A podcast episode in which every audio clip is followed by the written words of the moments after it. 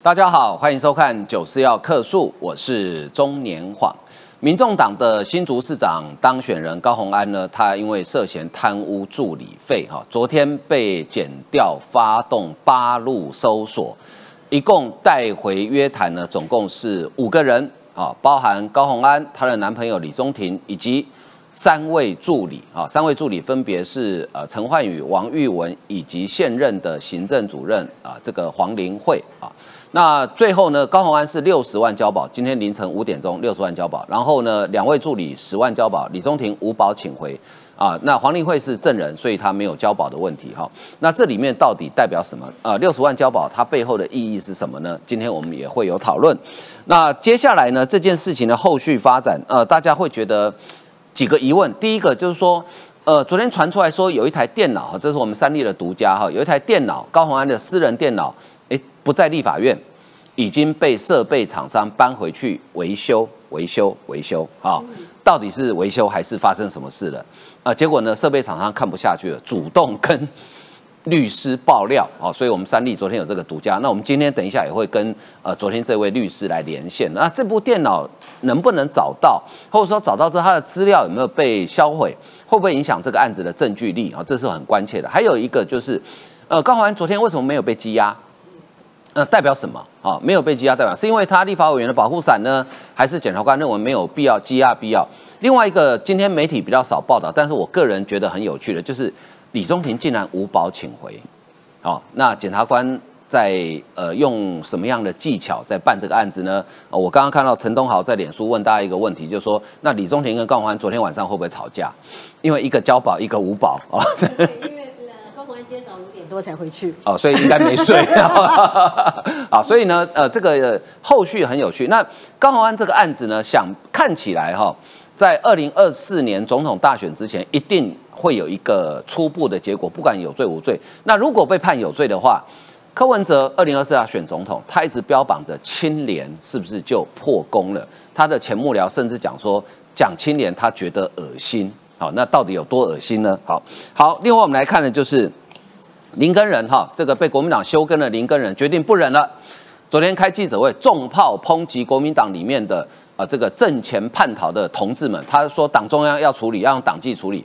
但是国民党有没有在理你呢？没有，因为国民党昨天呃市党部召开了党团会议，继续推举推举许修睿当议长，然后于邦彦呢也是副议长的候选人啊。但是因为他是无党籍的身份，所以昨天党团有一些意见没有通过哈啊，所以呢于邦彦是挣钱。选前公开表示他支持高鸿安的哦，那许修睿虽然没有公开表示，但是基本上也跟高鸿安暗通款曲了，所以国民党会处理吗？可能不会处理。那林根人怎么办呢？哦，我觉得我越来越同情林根人哦，真的除了被休根，现在已经快被废根了哦。好，另外我们来看的就是呃中国哈，呃十八架轰六战机骚扰我们的西南空域，那轰六常来，但是这次来的比较特别，它是。H 六的机型这一款的轰六呢，它是可以携带核弹头的。那中国秀这个肌肉的意义目的是什么？因为如果它要攻打台湾，不需要用用到核弹头，那所以它剑指美国。但是呢，美国也不是省油的灯。美国说你有轰六，我有 B 二十一啊，你的轰六已经算阿公级的，我的 B 二十一具备长城打击的能力。也就是说，以后 B 二十一如果要对中国发动攻击的话，根本不需要到台湾附近。好，他可能远在关岛就可以发动攻击了，而且 B 二十一它的续航力非常的强，所以美军最近也在针对他们的轰炸机飞行员做一些密集的训练，因为你飞二十个小时跟飞四十个小时那是完全不同的概念啊，所以 B 二十一将来部署之后，可能会完全改变整个印太地区的战略平衡啊。另外呢，呃，中国因为美国有 B 二十一，中国说我有轰二十，可是这个轰二十哈很神秘，非常的神秘，因为到现在没有人看过它。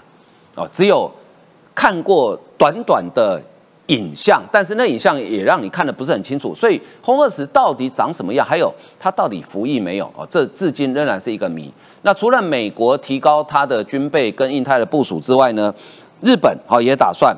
要在运输机跟他们的潜艇上面，让它具备发射远程攻击飞弹的能力啊！这个对日本来讲是二战之后呃非常大的一个战略上的改变。另外呢，呃，美国要提供给乌克兰爱国者防空飞弹，因为最新的消息是说呢，俄俄罗斯可能会在开春之后再发动另外一波大规模的攻击，而且。照乌克兰的说法是说，他打算要攻占基辅啊，所以可能在开春之后，俄乌之间的战争又会有另外一波攻势啊。好，为您介绍今天参与讨论来宾，首先是啊桃园市议员的当选人于北辰于将军，方哥好，大家好啊。再来是台湾韬略测定协会的副理事长张宇韶，方哥好，大家午安。在资深媒体的林玉慧，恭喜各位慧眼独具的新竹市民，你们选了一位有非常独特资历的新竹市长。再再来是我的好朋友我。我主持第一次遇到他啊，资深媒体人王思琪，佩姐跟大家问好。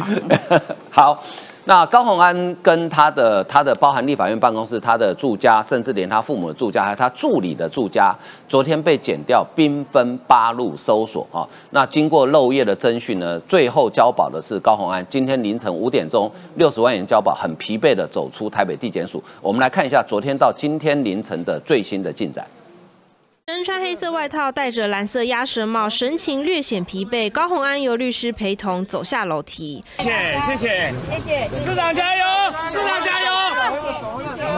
民众党新竹市长当选人高鸿安遭控诈领国会议员助理费，列为被告。昨天晚间移送北检复讯，将近五个小时的讯问。高鸿安稍早以涉嫌贪污治罪条例裁定六十万元交保。检调专案小组连日分进合集，十五号一早突袭式搜索高鸿安。立院办公室主任有交代什么相案情了吗？六七名检调人员现身高鸿安国会办公室，助理们都在里面工作，搜索时间长达两个半小时。检方大动作搜索前，已经先韩文到立法院。他不知道是礼拜二还是礼拜几，我详细情形，因为最主要他讲的时候，我跟他讲说你公文签上来嘛。那我看了以后，我就觉觉得说 这个都是依法，所以我就批依法办理。搜索兵分八路，不止立院办公室，也包括高红安父母家。检方证实，但表示是高红安住所之一，才一并搜索。另外传出查扣关键市政装在绿色箱子里头，还包含电脑主机硬碟。对此，检方不愿透露细节。根据三立新闻报道，读者是设备商工程师。他说，办公室电子白板主机目前在厂商总公司，礼拜一移送到新竹市府，希望能够提醒检调。对此爆料，我们向北检查证，相月表示，透过媒体报道才得知，目前没有检举人提供相关讯息。高鸿安涉嫌诈领助理费案进入调查阶段，将借由司法让真相大白。好，从昨天到今天凌晨的进度，哈，刚刚在这个新闻里面也跟大家说明，所以高鸿安最后结论他是六十万交保，哈，那总全案总共有六个被告，啊，三个已经交保，然后另外转呃侦治案，哈，所以宇超你怎么看这个案子的发展到目前为止，呃，高鸿安将来被起诉的机会大不大？各位，昨天晚上大家最想吃的菜是什么？叫做鸡鸭嘛，很多人说你昨天鸡鸭的没有 取谐音啊，不知道线上的朋友昨天有吃鸡肉有吃鸭肉吗？好，今天呢还是有呢那个高安的粉丝某药师在带风向说法院是民进党开的，哎，怎么这么快从他之案呢变真之案？不是昨天还在他之案吗？宇潮老师简单跟大家讲什么叫他之案，什么叫真之案？他之案说的是呢被告对象不明确，而且犯态。就算明确的话，那么呢，犯罪的样态呢不明，这叫做他自案。什么叫真自案呢？被告对象还有犯罪的样态都很明确了，只差什么呢？涉案的证据待查。这样各位知道这两者差差别了吧？所以说，只要变成是真自案，被起诉的机会就非常非常高了。所以高安。Big trouble，麻烦的，从他战变真战的差别。第二个是说呢，很多人说为什么没有羁押？代表这边在做补充，只是我们说呢，当法官，哎，今天很多人纠结交保要像赖素如一样吧？赖素多少？一千五百万，高安会不会太低了？担心这这个金额高寡的这个线上的朋友也不用太担心啦。我问过很多律师，包括黄定跟我自己的法律界的朋友，六十万交保什么意思呢？第一个。东华哥也有说了，代表法官的啊，检察官的呢，新政已成。什么叫新政已成呢？证据已经很巩固的啦。还有呢，六十万什么意思呢？你高安应该是民选的新竹市长，你应该没有逃亡之余啦。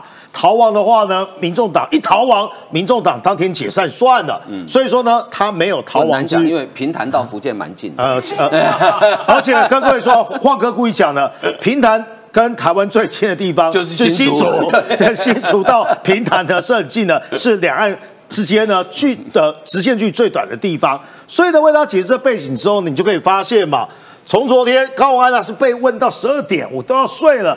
不知道有没有被羁押？一看到说哦，他已经进入到北检了，直到今天早上五点呢才离开嘛，五个小时的漏夜侦讯，十六号凌晨五点多，检方呢依违反贪污治罪条例勒令六十万交保候传，已经为他解释为什么六十万了。接下来你可以发现六个人嘛。三个呢，基本上是有保请回。简单讲是高安呐，啊，还有呢龚卫文呐，还有陈万宇，十万十万。然后呢，这个黄 đình 惠呢，这个应该是以证人身份跟那个小兔一样嘛。然后呢，大家最关键的是这个有待法律界或大家来补充啊，他那么重要对对对，他居然是无保请回哦，他也是真私案却无保请回，这到底有什么美感？我到目前为止还没有想通啊。好，那律师林志群呢就告诉大家说呢，为什么不羁押，然后呢交保请回呢？第一个内账资料已经一堆助理提供了，要灭要灭证没那么简单。这部分他很乐观，前助理加上现任助理就已经十几个了，要串串供呢也没那么简单。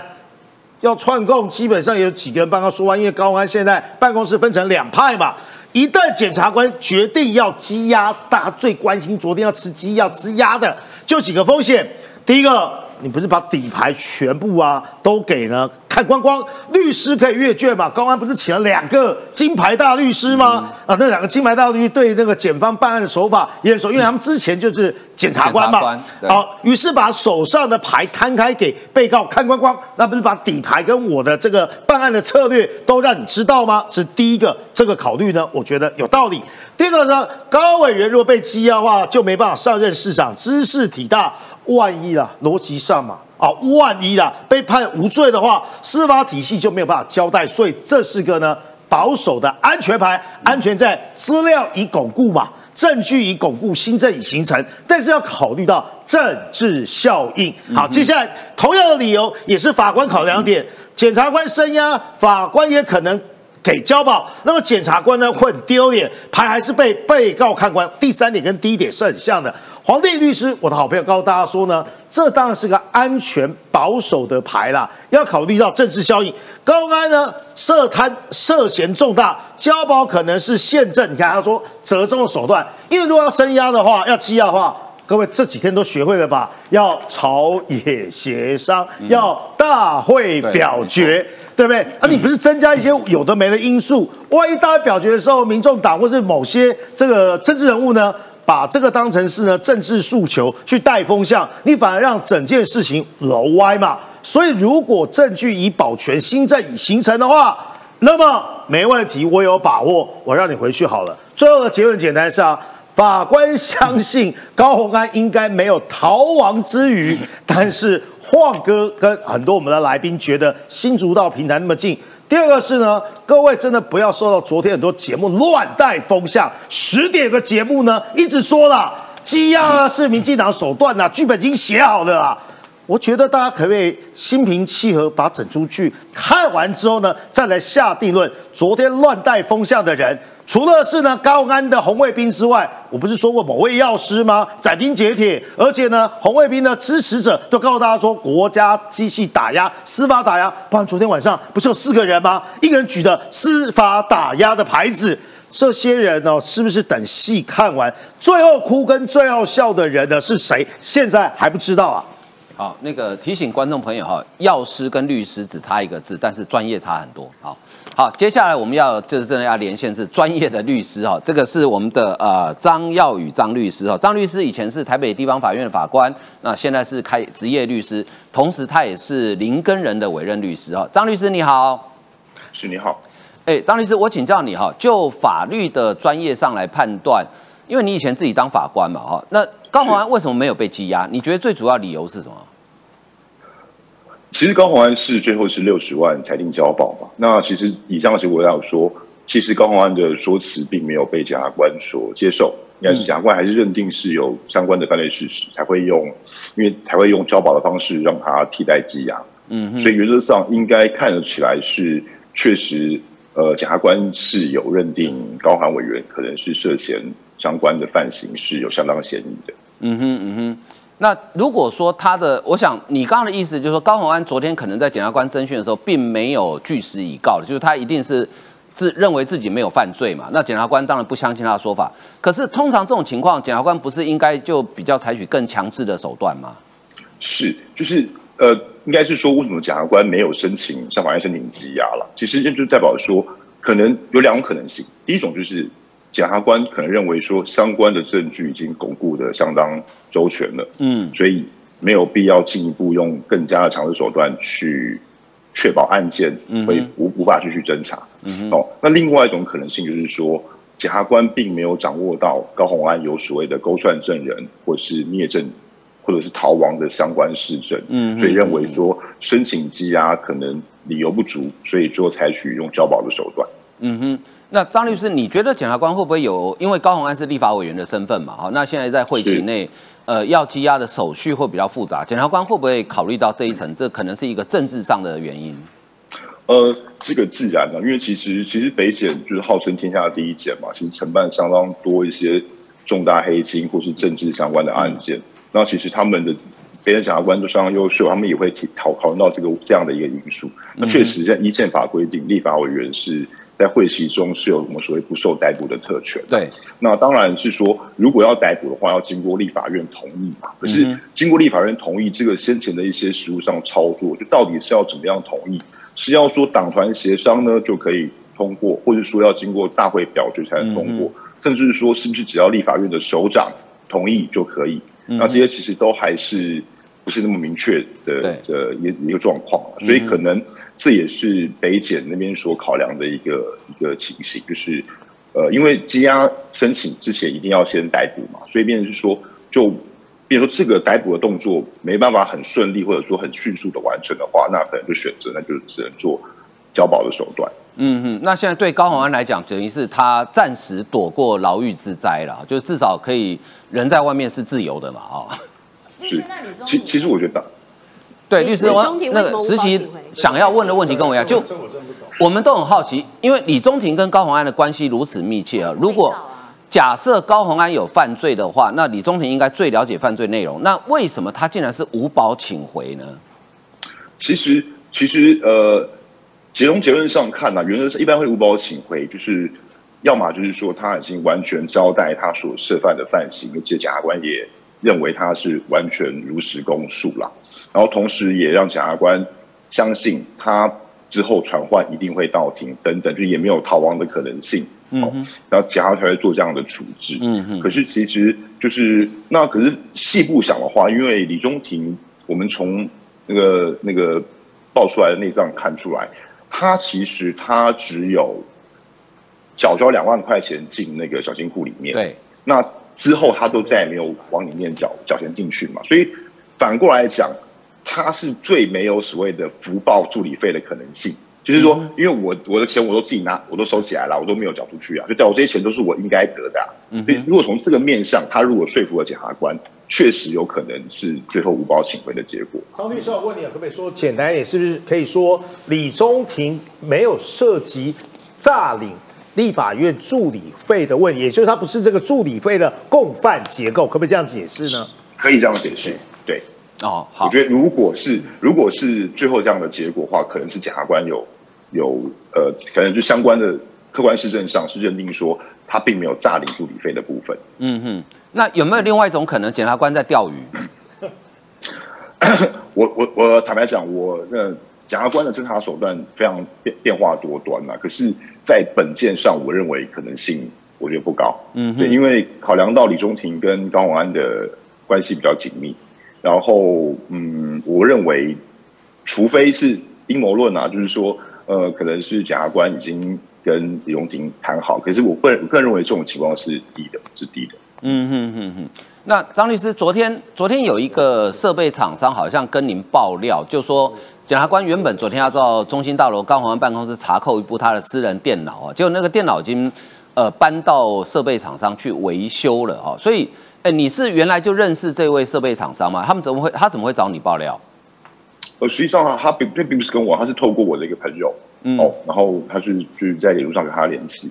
那他其实就是说，他看到新闻，他觉得说他他是他是说他自己是高鸿安委员的办公室设备商，然后他说他是不能够容许，就是他对贪污的事情也是很不能接受了。嗯，然后他他是告诉我们说，这个电脑现在已经不在高委员办公室了，已经搬到其他地方去了，这样。嗯哼，然后他是说，当初他们要去搬电脑的理由是说，因为要送到新竹市政府，是这样子。嗯哼，那那如果说。检方去搜索高委员的办公室，我相信高鸿安委员本人的电脑一定是检察官希望可以查扣的重要的证物了。对，那可能这部分，嗯，那我觉得应应该就是真的就是民众看到新闻，然后他认为说这个事情，他他其实他最后要求就是说，希望把这个事情告知剪掉这样的情况。嗯哼，那你你有把这个讯息转给北检吗？我没有透过管道转呃交给。相有关单位，哦，你有你有你有把讯息之呃转交给有关单位了，是。那呃张律师以你的专业判断，就是说，哎怎么会那么巧？如果单纯只是电脑要搬到新竹市政府，那自己搬就可以了，为什么还要请设备厂商拿回去维修？那这个到底是真的维修，还是要把里面的资料做一些处理呢？呃，我我觉得这样子啊，我们抽象的讲啊，其实呃，在这个在这个阶段。那个这台电脑如果还真的留在高委员办公室里面，才是相对的一个不合理的情况。因为如果我是高委员，我也不会让电脑去放在这个大家都知道的的一个处所。嗯哼，对哦，所以你的意思是说，他就是不想让检方找到这一台电脑就对了。呃呃，不管是从律师辩护的角度来看，或者从当事人自己的角度来看，我觉得这都是一个合理的选项了。嗯哼，嗯哼。那那据你所知，那如果说假设最后这个电脑第一个呃找不到，或是第二找到了，但是里面资料已经不见了，对于这个案子的证据力会不会有影响？呃，我我觉得如果说今天那个检方去还原电脑的硬碟中有还原到说，哎，有某些资料是曾经存在，可是后来被删除的的的内容，然后甚至说如果这些资料的。范围是大过目前我们一般民众或者媒体所揭露出来的内容的话，我认为本案的呃犯罪的犯罪事实可能会再度继续扩张，是这样子。嗯哼，嗯哼，嗯，因为因为其实检方办案本来就是一个浮动的过程，就是检检方他们对于案件的全貌的掌控，他不是说呃今天媒体怎么说，他们就认为是怎么样，他们也是看。各个他们相关，他们搜索到呃，就是收集到的一些证据，不管是公诉证据或者非公诉证据，他们慢慢会形成整个案件的轮廓，然后案件的轮廓的大小也是无无法特定的，甚至可能很多，或许有些资料是我们到现在都不知道的，吹哨者也没有公布的东西，可能有有可能在这个过程中被发现，那这都是不一都这这种情况都是各各种各样的变化太多了。嗯哼，嗯哼，所以那张律师，我最后请教你一个问题哈，呃，你觉得高宏安这个案子被起诉的几率有多大？我必须坦白讲，就是以以高委员现在他是立法委员，就是后任的新竹市长，等于说他是这是一个相当敏感、而且相当受瞩目的案件。如果检察官没有相当的把握，我认为昨天检察官不会发动这么大的一个侦查行为。嗯哼，嗯哼，尤其尤其北北检检察官是相当优秀，而且非常的熟悉办理这种相关的重大案件。嗯哼，所以他们，然后加上北基站也是。可以说调查局相当干练的一个一个单位，嗯，对他们的这些动作，应该是掌握了相当的证据，才会这样去做这些侦查行为的。那也代表说，检察官那边应该是认为，再加上昨天其实呃，除了李荣廷之外，都是交保嘛，代表检察官对于本案应该是有一定的把握了。嗯哼，嗯哼。所以另外两位十万交保的助理，就是检察官应该也是相信他们讲的，应该呃有一部分是事实就对了。对，我觉得应该是这样。就是如果如果今天呃被告的供述明显跟检察官手上持有的证据是相反的，就是等于检察官明确知道是你是在说谎的话，那我认为即便交保金额也不会这么低。嗯哼，嗯哼。嗯，好，所以这个交保金额还是有学问的哈。好，非常谢谢张律师今天跟我们连线，律师谢谢你，谢谢，谢谢，拜拜，拜拜。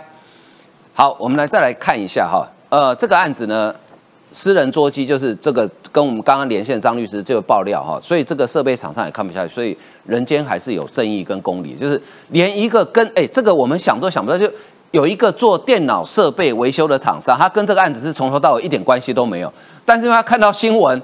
哎，一看，哎，不对啊，我的维修单怎么有一台是高鸿安的电脑？就赶快去跟这个律师的朋友讲，好，然后他可能也不知道他那个人认识这个律师，但是就冥冥中自有天意。所以，实情你怎么看这个案子？就这里面其实有太多非常有趣的推论，对不对？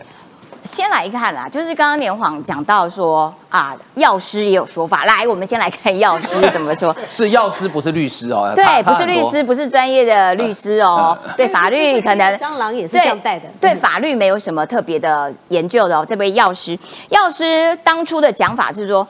哎呦，你们这些大惊小怪，我跟你讲没事的，因为那是他自案，嗯，他自案就是没有证据啊，安安啦。好，那结果呢，在昨天的时候，因为已经转为真字案了，所以大家网友们纷纷跑到药师当初的这一篇脸书下面去留言，哦，来朝圣大型翻车现场。好，那所以其实我觉得，就是说，任何事情在基于法律的证据原则上面，你当然应该要相信法律，毕竟是社会秩序维护的最后一条防线。所以你不可以因为啊对象的不同，然后所以你就有不一样的判断。譬如说，在呃呃十一月初的时候，这个案子其实就已经被林根人爆料，而且还有很多的前助理不断的丢出资料来。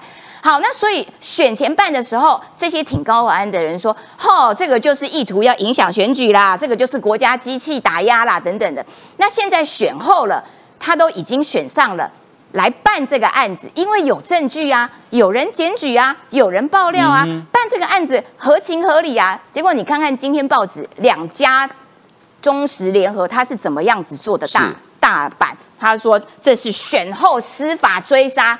选后持续追杀，哎，可以这样吗？就因为那个对象，所以司法都不用，就是他有，他有，选前不能办，选后也不能办。对，选前不能办，选后也不能办，就是碰到这个人你就都不能办，就是他自己有一个金钟罩护体，所有的法律规范完全上不了他的身，你这是合理的事情吗？好，那所以现在这个案子看起来高洪安六十万交保，这表示。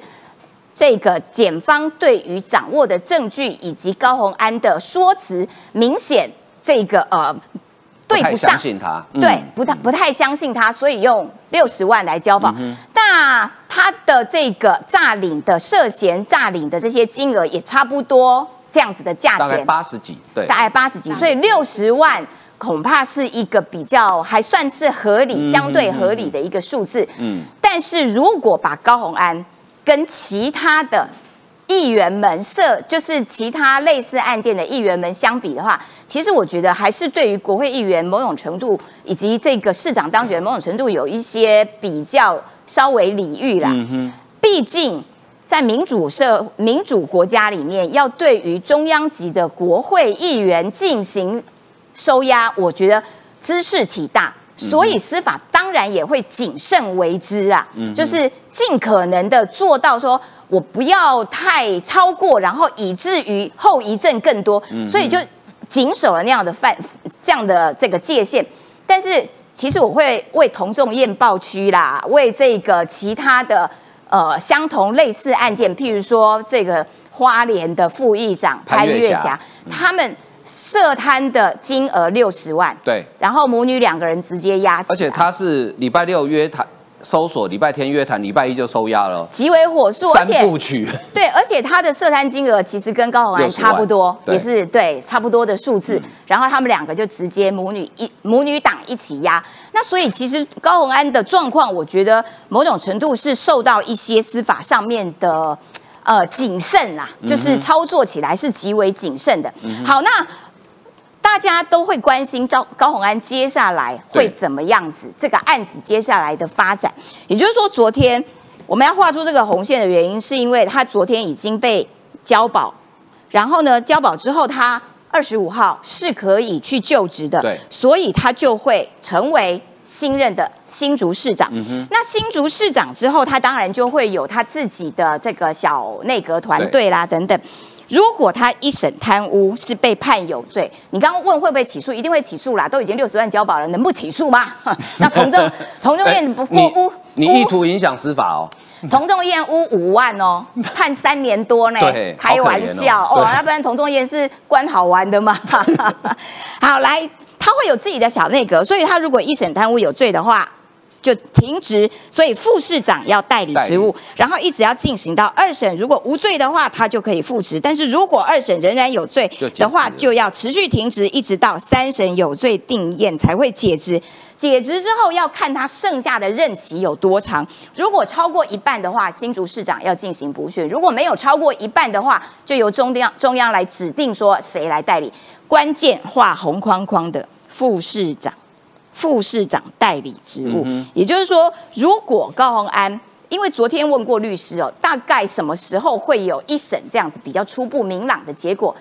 律师的判断说，因为一月要过年了，所以通常是半年六个月，那所以夯不啷当加起来算一算，至少在呃七八月的时候会有一个一审的初步的结果。好了，那如果是在七八月有。万一他是被判有罪的，这个要要停职的话，副市长是谁就很重要了。这个时候高鸿安会找谁来当他的副市长呢？是郭系的，还是宣系的，还是科系的，来继续执行我高鸿安的市长职务？那原定的这些承诺是不是照理还是要还？当初受惠于国民党多少选票上的恩惠？接下来该还的债还是得还，所以副市长是谁？请大家睁大眼睛，持续关注。我觉得高鸿安，我跟你建议两个人选，一个是柯妈妈，一个是林根人，这两个都不错。好，好，玉慧是六十万交保金额，大家听起来好像觉得不高，因为我们知道司法史上有那种破亿的交保金额，但是其实六十万已经算是重金交保了，对不对？因为呃六十万的话哈，如果刚才我们其实举潘怀忠的例子啊，潘怀忠他当时贪污的的金额大概差不多三百万左右，但是他交保的金额是两百万，所以也就是说呃检察官可能认为说我把你整个贪污的这个这个金额算起来稍微打一个折扣。那如果我们刚才依照这个高鸿安的这个贪污的金额，目前我们查到的了哈，因为可能还有一些检察官正在查，以目前查到大概是八十万左右，打一个折扣六十万，大概就是他目前检察官判断他的犯罪所得哈，这是第一个回答大家的问题啊。然后第二个，那我知道黄白蓝粉呢非常喜欢呃这个谢振武律师，谢振武。谢振武不是谢祖武哦，谢祖武。哎，我老是把谢祖武、谢祖武。跟谢振武搞不清楚啊，他是谢祖武对吧？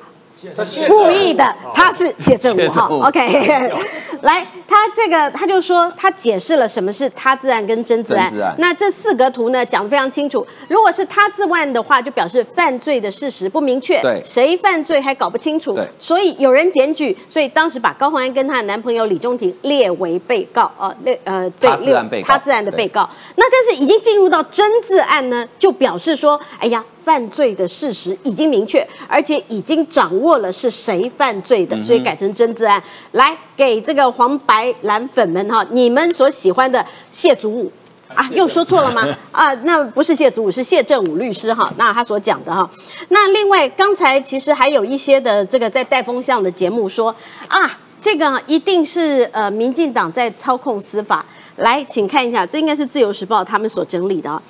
呃，这一位第一位是无党籍的，叫嘉义市的议员戴宁哦，哇，他是五百万，大家都还记得戴宁哈，然呃这次好像他这个也也准备参选啊，也之前好像也有参选，嗯，然后也有民进党的，也有无党籍的，有国民党的也有很多，还有刚才我们所提到的童仲彦哈，那这些难道民进党都曾经操控吗？一口气操控这么多的案子吗？现在这些都是司法的进度，对，所以不要再被哈这个刚才我们聊天室里面哈点名了很多位很多个节目哈，是谁带风向？民进党如果去操控司法的话，那今天民进党会在一二六这个时候输的这么这么的这个难看吗？我觉得这个就不要呃做这样子呃无知的一个揣测。另外有人说哈。啊，高宏安一定是没事才可以被交保嘛，哈。嗯那我再给各位一个例子哈，来，大家都知道徐永明，他说大家看到他不可以再说钱呢。那呃，这个徐永明他过去收购案，搜狗案，那他也是八十万交保。对。那八十万交保以后，你可以看到这个案子最后的结果是七年四个月。对，因为一审已经宣判了。对对，他是七年四个月。这个案子我简单来讲一下啊，就是呃，这个当时搜狗案，然后他找了非常多位的这个委员，那每个委员被分配到的工作不一样，有的委员比较认真，有去进行一些的这个施压，有的委员呢就是用呃什么大学去召开一个公听会，本来要他出席一个钟头的，结果他只出席五分钟，对，然后他说他没有拿到钱，没有想到那个中间人啊，竟然在这个法庭的时候痛骂司法，那因此徐永明有罪哈，所以这个。就是今年四个月的一个由来，所以不是说交保哈，他用多少钱交保，他未来一定会无罪。这边也给大家一个例子。所以我刚才在节目一开始的时候啊，我真的是恭喜所有新竹的市民了啊！你如果投票给高鸿安的话，你们真的是慧眼独具，而且是勇气十足啊！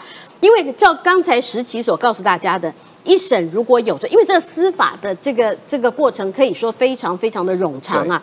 最快司法一审呢，恐怕也要到明年的六七月了。差不多。那你在这个过程当中，新竹市能够有一个安心的市长吗？他可以在昨天检方还没有发动调查的时候，有本事去给人家挂丢阿贝，去收割这个新竹市的棒球场。那但是以后他在出现在任何地方的时候，新竹市民要用什么样的眼光看他？哎呀，你到底有罪还是无罪啊？你六十万是谁帮你的？你六十万难道又是公积金里面出来的吗？所以这些都会变成大家看到高。洪安以后画了一个很大的问号，这还是一审哦。如果二审判定他有罪的话，那你们新竹又要重选市长了耶。那新竹等于在未来的四年，不管你投给高洪安也好，你没投给高洪安也好，恭喜你们，你们都没市长。那新竹市是应该这样蹉跎下去的吗？所以，我我不是哈要怪罪所有的这个呃，因为民主就是这样。民主，你投票给高鸿安的，当然这是欢喜走甘完修，不对，甘完修哈。那但是不投给这个不投票。或者是没投票给高鸿安的，我们大家一起承受，所以这个没有谁嘲笑谁的问题，这个是大家必须要去思考民主的问题。你的这一个票啊，你不是说，嗯，我就讨厌谁，我讨厌阿晃，我讨厌呃李小芳，我讨厌王诗琪，然后我这票我就不故故意不投给你们，结果你们做了什么事？惩罚你自己的城市四年没有市长，所以我是要告诉所有的这台湾的选民，因为等一下我们还会谈到议题。国外是怎么看待台湾的选举？在一二六的选举，国外比台湾还担心呐。国外他们担心说，我们台湾是不是也会怀疑国外是怎么解读我们？因此而对于台湾的未来，我们产生了疑惑心。所以这是每一次啊，我们选举刚过，大家或许现在都还在这个情绪上面哈，有一些低落的一个一个。除了这个呃，当然于将军还是恭喜你哈，这个呃议员当选。可是你我们以后每一次的投票，我们都必须要彼此替力，彼此警醒。你的这一票绝对不是惩罚任何人，是惩罚你自己。其实我在选前我就语重心长讲过，我说以当时选前我们看到资料，我当时的判断高鸿安一定会被起诉，不管他判有罪无罪，未来的四年新竹市是没有市长的，因为他没有心思在做市政建设了，哦，因为要担心自己的官司嘛，哦，好，我们继续来看这个案子哈。呃，民众党当时呢，白色力量、新政治、清廉，对不对？高鸿安涉嫌诈助理费六十万交保候传，科批的前幕僚说说清廉只有恶心。这个人是谁呢？呃，他是以前呃还对 Chris，他是以前也是负责民众党的网络网络操作行销的吴静怡。他说柯文哲只是建造一座自己的政治白色巨塔，说清廉只是只有恶心。好，希望柯文哲知道。骂黑道、黑金、官商勾结、仇庸、贪腐、内斗，结果智商很高的你，不到八年，累积比国民党百年老店还快，学习力比民进党强，跟权贵财团靠拢，你也没少，让你当上总统，靠你一张嘴，台湾会多么动荡？这辈子你根本没有真正当过管理阶层，你有种就当基金会董事长，不要规避为了选举的巨额募款而必须承担的司法风险。好。那柯文哲呢？呃，这个郭国文，民进党立委郭国文就说，柯文哲总统梦毁了。他说三头空啊，呃，这个一头，这个他说呢，呃，秘书长谢立功，柯文哲后续可能被约谈，这是柯文哲在准备粮草，同时要面对的政治风险。柯文哲选前黑白配，但中东锦现在可能想回国民党了。民众党国库通党库被切断了，柯文哲三头空，新竹空，苗栗也空。还不能通党库哈，所以哎，思琪，柯文哲平常最好发议论，对不对？这个时候他昨天到今天好安静哦。其实柯文哲在面对高虹安的案件，以及甚至可能扩大到往旁边延烧其他的这些不分区的民众党立委，或者是往上烧烧烧到民众党中央这件事情，其实柯文哲的态度是收敛的，是保守的，完全不像他之前或东骂西骂，你们大家都猪头这样子。就是说他的气是虚的，为什么？是因为会不会透过高红案的案件？而使得这个案件扩大，影响到了整个民众党，这这是一件严重的事情。嗯，那这个 Grace 讲的讲法是说，对你柯文哲通常都是哇，你这个呃蓝白呃不是这个蓝绿一样烂，蓝绿都垃圾等等的，然后你们都是黑道，你们都是贪污，你们都贪腐，如何如何。但是现在一件一件被爆出来，你柯文哲其实双标的程度其实是让人惊讶的，因为你指控别人的事情不但没有变成事实，反而你自己成为了那个你口中最。最嫌弃的垃圾，譬如说你民众党有没有涉贪事件？有啊，你高鸿安，你最全党最大的明星，全党最大的希望就是高鸿安。结果你高鸿安现在涉贪啊，然后呢，你说你自己清廉，你是一个白色力量，是一个新政治，可是你民众党有油就卡，能捞就捞，所以你寄生在立法院，你寄生在台北市政府，然后你甚至还被爆出来你要签这个。这个承诺书才才可以提名，说这些事情其实都证明了，你柯文哲在指责别人的时候，其实自己私底下暗地里都在做这些勾当。好，那所以风暴会不会扩大呢？很有可能会扩大，看看检方会不会只有高鸿安吗？他怎么那么说？哎？他都要帮谢立功付钱呢？哦，你们这些党团吃饭怎么都是报？这个高鸿安的账，那其他立委都白吃白喝吗？是不是这样的规定也也也同样的发生在其他的民众党的立委身上？这件事情是有扩大的机会，甚至是向上发展的可能性。这会影响到柯文哲选总统之路，因为你最大的希望，这个最大的明星已经摔车落马的时候，你自己其实就很难会有一个真正的据点，然后。扩大你的组织，扩大你的这个基层的实力，这是柯文哲梦想。二零二四，我觉得他又倒退了一步，又更远了一步。但是这件事情呢，国民党获成最大的受益者，为什么？是因为我刚刚已经特别讲过，说还是有很多高鸿安的支持者。然后呢，对于高鸿安的这些司法的结果。司法案件的发展，到最后所有要背负的责任都会是执政的民进党。所以，尽管高鸿安有罪，高鸿安无罪，但是在过程当中，已经在很多支持高鸿安的民众心中，已经定下了一个锚，都是民进党的错，民进党是坏人。那所以，对于国民党来说，哎，检举的是林根人呢？爆料的是高鸿安的前助理们呢，可是受伤的却是民进党。那所以当国民党没有受伤的时候，他是不是可以顺势在新竹铲除了民众党的势力？然后呢，这个呃接下来，因为反正议员也是国民党加一加无党籍，国民党势力是占多数，所以他可以这个这个收拢民众党在新竹这样子的势力，所以又没有受伤。也因此，大家都觉得哦，国民党这一招高哦，受伤的是别人，被关押的是民众党，然后呢，所有剩下来的利益由我来全盘接收。所以接下来二零二四的这个发展，我觉得还蛮有戏的。国民党现在看起来是站在了一个。嗯，不错，有利的位置啦。嗯哼，当然要处理自己内部到底是猴还是猪啦，这个这个更麻烦一点。的确是很麻烦哦。呃，讲到国民党呢，我们来看一下，我觉得 这个当然跟新竹市长有关哈。其实大大多数人大概都有个共识啊，高鸿安这次当选不是民众党很厉害，是国民党是帮了大忙哈。这个昨天林根人开记者会，好。他痛骂说被同志气饱，选后说还说他拿好处。林根人说党中央应该要开闸叛党的党员，我觉得林根人讲的很有道理。他说这些人，嗯，你说选举的时候抹黑他也就算，选后还在抹黑他，而且你知道讲的多离谱呢？我看到之后我真的是瞠目结舌哦，是那个字念瞠，不是躺哦。人家还选上市长了，怎样？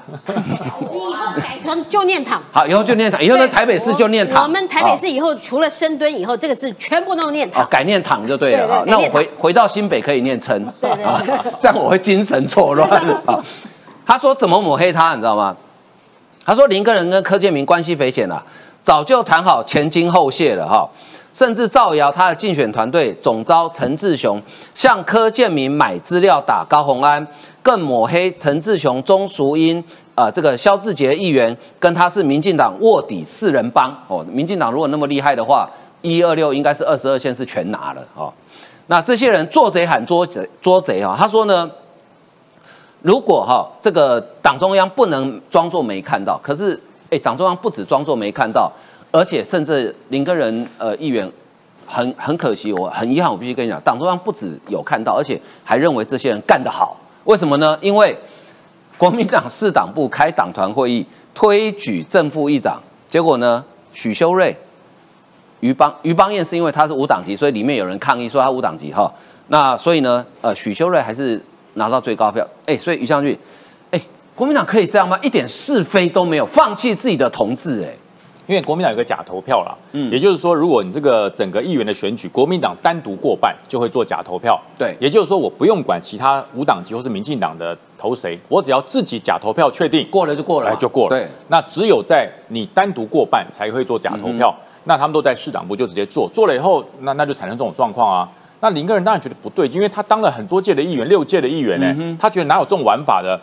党要有党纪，党要有党规，你。跳出去去挺提其他党的候选人，这就不对嘛？是啊，你不能说哦，挺民进党才要被罚，挺民众党没事，这这叫什么党？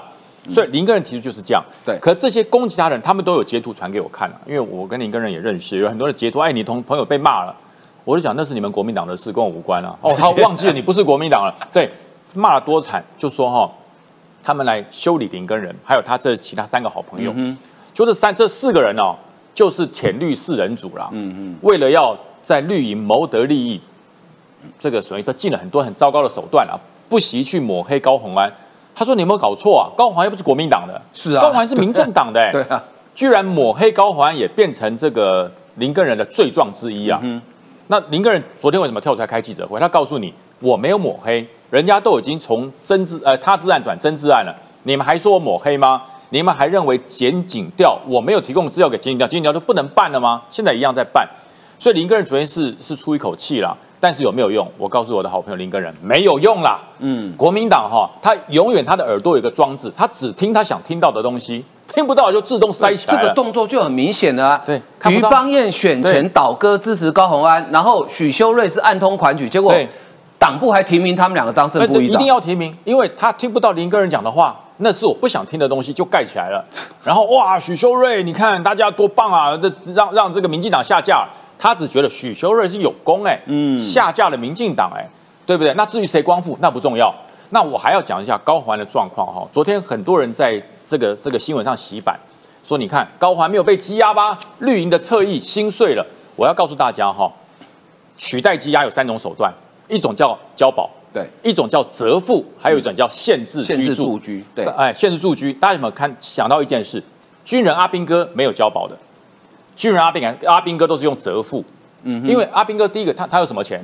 你给他交保五十万，阿兵哥他拿不出来这个钱。对，那为什么折付呢？因为他交给军中的长官，像我以前是部队长，交给我折付，你给我管好，跑掉了找我，唯我是问。我以前在军中，我就曾经做过这么一件事。我有一个兵哈。放假去干嘛？去抢银楼，你知道吗？真的，我不骗你，真的气死我！放放假不好放，去抢银楼。英勇的装甲兵，对，去抢银楼，闯跑出来之后，那那个老板就喊强这强盗强盗，最后被路人抓下来，抓我抓抓到我兵的是谁？是一个特战兵。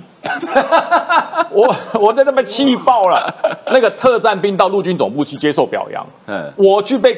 骂一顿，就被定。你管不好，你这个兵要抢劫，然后那个特战指挥部的指挥官去领奖章，你知道？嗯。特战兵抓到装甲兵抢劫的兵，我被骂一顿。所以我回来之后，我的那个侦探主任就说：“啊，那个法院说，请我们折付。”哎，我说我不要，我说我不要折付。这种人强盗，哎，嗯，回到营区来折付，万一跑了算我们的。对，我说我不折付，我不签字，我不折付。胖哥，你知道怎么吗？怎么样？收押。哦。哦，因为他没没有交保，就直接收押对了。，军人通常没有交保的问题，对对就是折付。那折付只有部队长可以同意嘛？嗯哼，我不同意折付，他就收押，嗯哼，收押他的这个就判刑，判刑就注销军人资格，就因案停役，就就收押，就就嗯就变犯人了。嗯哼，那我讲说交保，你认为交保是真的？我不能说他有罪，完全没有嫌疑吗？嗯，所以有人骂他是贪污犯，我觉得加两个字，贪污嫌疑犯，就更棒了。嗯哼，他因为有嫌疑、有犯罪的事实，所以给他交保。嗯那交保的金额高与低哈，我想交保的法律名字叫做拒保。对，就是你具有保证书加上保证金，它的金额的多与寡取决几个地方。第一个是你的身份，第二个你的地位、职务还有经济能力。对，那因为按照高宏安他是立法委员，他的一个月的月薪没有太高嘛，大概十九万、对二十万左右。我们算二十万好，那也是三个月的月薪呢。对对法官来讲，这样是他的经济能力可付得起的状况之下。嗯可是为什么用他的薪水的三倍来做，就表示怕他跑掉嘛？对，怕他跑掉。那为什么说不是六百万，不是六千万啊？因为他是新竹市长当选人，他又是立法委员，这样子跑掉的几率不高。对所以用这个金额来压住他，不准他跑掉，嗯不准串证，不准逃亡。那至于说为什么没有立即当庭羁押，就表示他在法在在这个这个这个侦查过程中。他对他其他包含了小兔，包含几个助理所讲出的话，他没有否认。嗯哼，他如果一概否认说没有，这不关我事，不知道他的事，如果这样不可能交保。嗯，所以我昨天就讲说，高虹安想要就职当新竹市长，只有一个可能，就是全盘不否认。嗯哼，你所有助理、主任所讲的话，我全盘不否认。这样子，检察官有什么理由羁押你？嗯，没有理由羁押你啊，因为你你都认了嘛，对不对？那小兔的账证账本是不是真的？是啊，是不是你受益的？我没有，我我我没有否认，他就不否认都不否认。那检察官认为说 OK 啊，嗯所以就交保了。嗯，所以交保以后，你认为这个事情会不会没事？没事就不要交保啦，没事就是无罪请回，或是根本就不会转侦治案。对啊，对对啊转身自然表示这个事情已经已经罪罪证很明确，才会这样。所以大家也不要对我们中华民国的法律有很大的这种所谓的啊，我灰心我怎么样？然后这些高环的支持者，你也不要太高兴；绿营的支持者，你也不要玻璃心碎，因为我告诉大家，很快就会水落石出。逃得了一时，逃不了一世。如果他真的没罪，那七月还他，还他清白啊，还他清白，那那那就会有很多人变伪证哦。对很多会诬告变伪证啊。对嗯所以我觉得大家相信法律，这个事情一定会水落石出。如果大家连法律都不相信，那我们生活在中华民国不是很悲哀吗？好，接下来我们来关心这个台海跟整个印太战略哈，这个还是要请教于将军，于将军请上来哈，就是说最近哈，意大利通常很少关心台湾的事情啊，他突然报道说，呃，有二十八架具备核攻击能力的中国战机飞入台湾的 ADIZ 哦，那这个后来我们查了，就是轰六的 H 六这个机型 H6 哈。它最大的，因为轰六不稀奇，但是它最特别的地方是它可以带核弹头。具有核弹头的炸弹，对，那它可以带。可是我们都知道，中共如果要打台湾，不需要用核弹啊。呃，我觉得它这个就目的亮这个箭是亮给谁看？就算 H 六来也没什么了不起，可它一次来十八架，对，哎，十八架是多多少的数量？我想是中国解放军一个空军轰炸团的数量，就是十八架。嗯哼，所以它展现的有三个意涵。第一个，我的这个团的妥善率百分之百，我一次可以十八架全出。嗯嗯嗯嗯我不要说空，不要说中共了，你叫美军他编制十八架，十八架全部出来，美军都出不出来。嗯，因为飞机每天都有定期回厂的保养，有检查，他不可能一次十八架全部出来。所以说我告诉你，他就要展现说，你看。我中国解放军的装备有多好，跟俄罗斯不一样哦。我一次十八架可以出来，可是我告诉你，骗人的啦，骗人的不可能！你不保养吗？你不进厂，你不维修，对啊，对不对？我们战车，我一个战车一百四十四辆，我不可能一天出一百四十四辆，不可能因。为总有一些在税修嘛，会啊会进，场维修、税修，一定会有。除非是要打仗了，就是对要全全除部非打仗。全部完成，而且我要我要倍数的增加，它才可以这样。嗯所以这十八架是骗人。所以第一个这个展现的被我破解了。那第二个他说没有啦，于于北辰你乱讲，我是两个团并一个团，一个团出九架，两个团十八架。哦所以我具备了跨单位指挥、统合、联系的能力。嗯哼，他他我觉得这个可能性大。嗯哼，就是说我两个团并一个团，然后我可以跨单位指挥统合，表示我的 C4ISR 已经连接起来了。对对对第三项就是告诉你，我这十八架半飞的另外的四架是战斗机，我可以在海上南海 ADIZ 这个地方做一个全海域的综合演练，而且我可以带核弹。嗯那紧张的是谁？应该是美国会比较美紧，张吧？美国，我跟你讲，美国对于这个气得非常跳脚，嗯所以为什么意大利甚至德国、英国都会很关注这个事？嗯这个事已经不是骚扰台湾了，嗯这个是骚扰南海及整个太平洋海域，嗯是引起了整个自由世界的骚动。所以你看，德国关心，意大利关心，美国关心，他就说你要来十八架可以啊，然后我就用我的 B one B 还有 B 二十一，我来开始跟你做应对。嗯哼，所以中国他要做一件事，他说没有啦，我其实还有轰二十啦，嗯，这个轰六是解是老的啦。你觉得美国真的这么好欺负吗？你来十八架，我一架 B 二十一就搞定你。对，因为 B 二十一哈，它具备有长程逆中，而且是超过平流层的航行能力。对，那以前它的这些，班 B 五二啊，它是同温层、平流层在跑的，嗯它是个跳上去，多远？超过一万公里。他说一万公里没有很长，我告诉你，一万公里是说我来回哦，我来回加起来这个距离是一万公里，所以来回是两万。嗯哼，它不需要中途加油、中途补给，不需要停靠嗯，可以直接攻击。嗯，所以说 B 二一这个状况，那中国就讲，哦 B 二一什么了不起？这就是一个模型嘛，你们真的出现，人家真的飞出来了。他说我也有轰二十啊，轰二十。说句实话，我在军事研究这么久，我只看过纪录片。对，轰二十在哪？呃，我们好像没没人看过轰二十的本尊，对不呃，对？有他们央视所推出来的纪录片哦，那那看起来，其实我它是很远很模糊啦，我看起来有点像是运二十的强化版。嗯哼，它有运输机的运二十，运二十那你知道运输机跟轰炸机是两种完全不同的东西。对，运输机是用空投物件载送装备运输，而轰炸机它要精准轰炸，它有导航、电子控制还有电子反制的能力，这是两种不同的飞机。嗯所以它如果说把运二十跟这个轰二十能够做一个改装与结合，说句实话，新武器大关大家可以去观察会出现什么怪物。但是呢，目前来讲，真正的轰二十。呃，全世界都还在观察到底长什么样，不知道。嗯哼，那你问中国解放军，他说有啊，我看过央视的影片啊，我告诉你那是运二十，嗯，我觉得那是运二十，那不是轰二十，轰二十在哪里？还是一个谜，还还在梦里。哎，还是一个谜，或许有啦，或许是他们这些空军在晚上哈，因为看到了 B 二一，心情不太好，所以就梦到了轰二十，也说不一定。对，好，的确哈。那 B 二十一可怕的地方在哪里？所以美军现在在，因为我看新闻是美军最近在训练他们的空军飞行员哈，因为。以前你不管是 B one 或 B 五二，你出一趟任务大概飞的时间就二十小时。对对。可是 B 二 B 二十一它可以飞四十小时，也就是说，哎，开二十小时跟开四十小时飞机那是完全不同的概念哦。你想说，那两组人换就好，没那么好。轰炸机虽然大，但是给人用的地方其实不多，它主要就是要放武器嘛，对对，所以你要去让那个飞行员习惯飞四十个小时，这其实是很辛苦的一件事哦。那美国除了在印太秀肌肉之外呢，呃，这个请教宇嫂哈。他也秀肌肉给俄罗斯看哦，这个画面很罕见。美国跟英国的核子攻击潜艇在联合演习。对，呃，我们知道核主理论讲的太多遍了。简单来讲，有效的核主是建立在实力跟呢政治的宣誓啊，这两个呢才让你不敢动手嘛。这第一点。第二点呢，第一集跟第二集呢才能够构成有效核主嘛。你最好第一拳出拳的时候把我打趴哦。嗯、如果我站得起来对你采取报复的话，那么你吃不完兜着走。所以呢，你不敢对我实行第一集嘛。这叫做贺主理论的两个基础。实力原则是什么？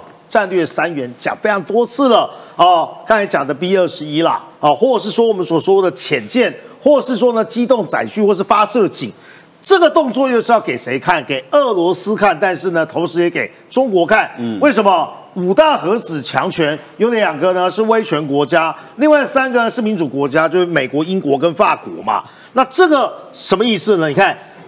弹道飞弹核潜舰联合演习，这就是呢结合第一名跟第四名的，嗯、给第二名跟第三名看的。嗯、如果再加上法国，那就很精彩了。尤其是法国是晃哥最喜欢的国家。我说是法国，不是法国女生哦，是这个国家。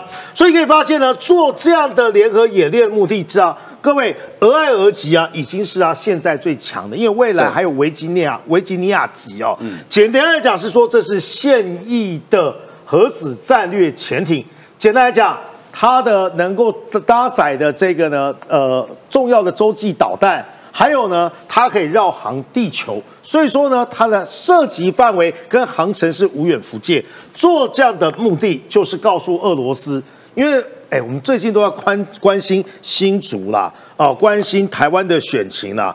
本节目稍微比较少介绍到俄乌战事嘛，嗯，因为冬天又快到了，很冷哦。对而且呢，于将军刚才没有机会讲到补充，说美国要卖爱国者飞弹，因为最近俄国乌克兰要卖乌克兰，因为攻击基辅嘛，对有无人机啊，或是其他空中打击。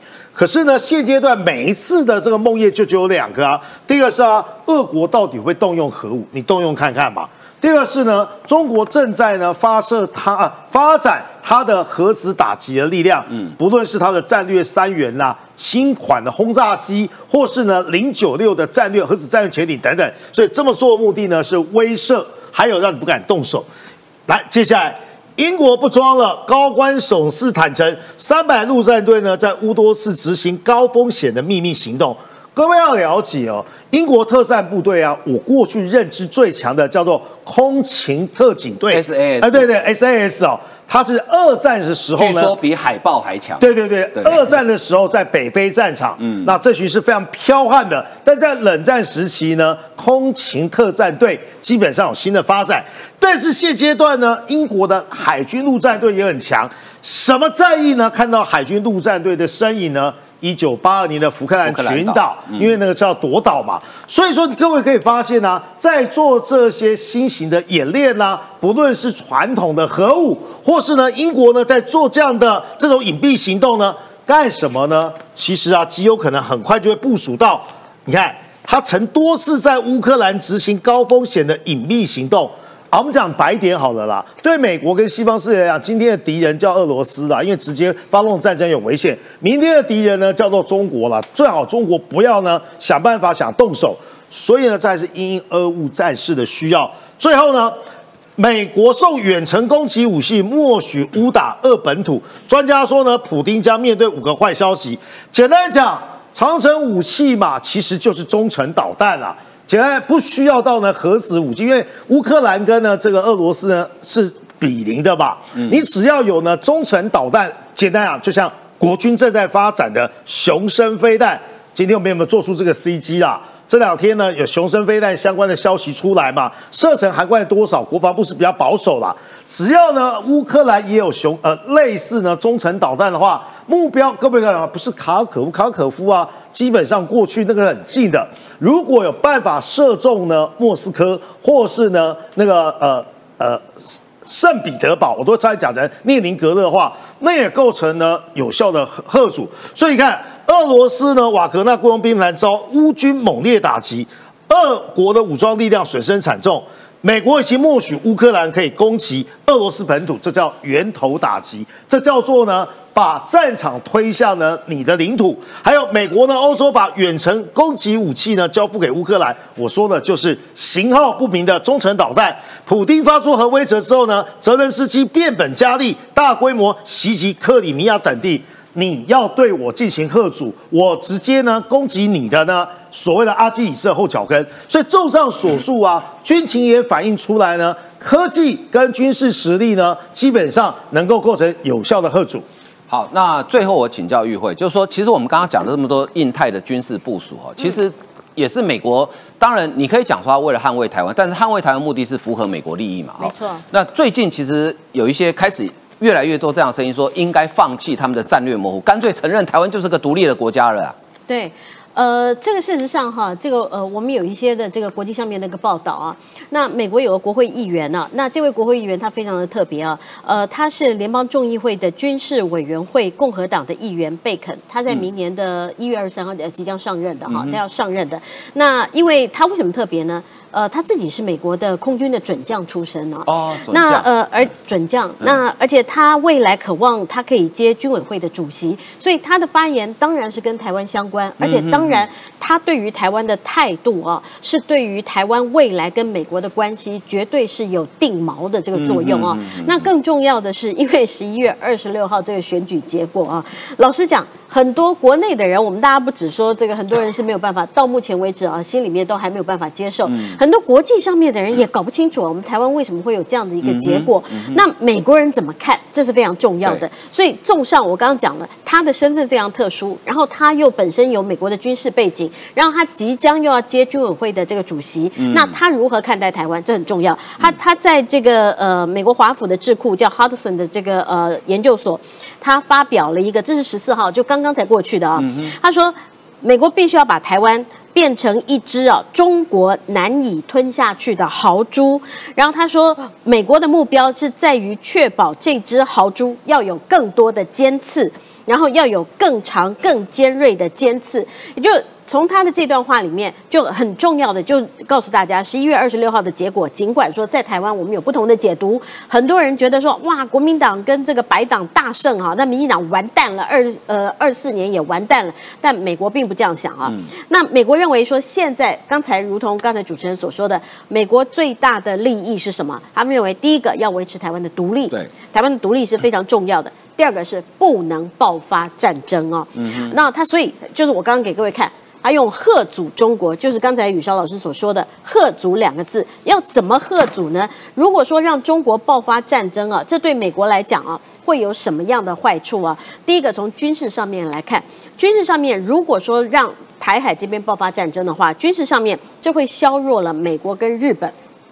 还有澳洲跟印太联盟所有的这个联系，会因为台海这边发生了战争的话，整个都会印美国的印太战略的计划就会被削弱。第二个是在外交上面啊，美国的可靠程度。